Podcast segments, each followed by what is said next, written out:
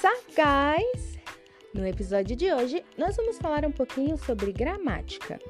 Por gramática, eu quero dizer tempos verbais. O tempo verbal de hoje é o present continuous. Present continuous. O present continuous basicamente é o presente da língua portuguesa.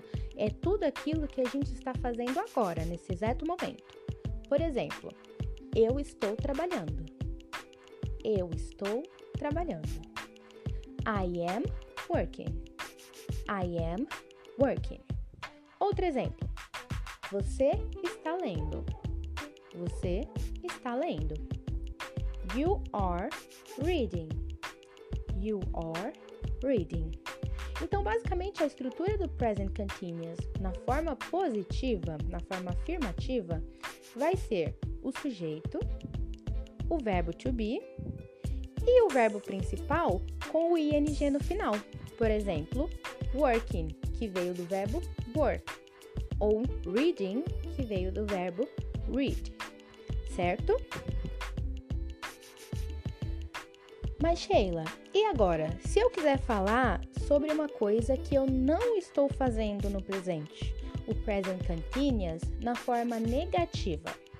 Muito simples. A gente vai usar essa mesma estrutura mas quando a gente for colocar o verbo to be, que é a segunda parte da estrutura, nós vamos colocar o not logo depois. Por exemplo, eu não estou trabalhando.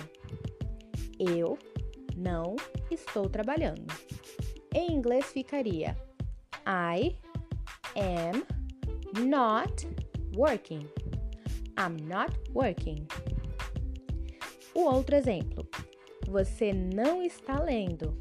Você não está lendo. You are not reading. You are not reading. Ótimo! Agora eu já sei como usar o present continuous no, na forma afirmativa e na forma negativa. Mas como que eu vou usar essa, esse mesmo tempo verbal na forma interrogativa para fazer uma pergunta? Vamos voltar aos nossos exemplos? No nosso exemplo na forma positiva, eu falo assim: I am working. Eu estou trabalhando. Para fazer uma pergunta, em português a gente manteria a mesma coisa e só adicionaria o sinal de pergunta, certo? Eu estou trabalhando? Em inglês, essa estrutura não vai funcionar. A gente vai sempre inverter a estrutura. Como? Se antes era I am working, vai virar am I working.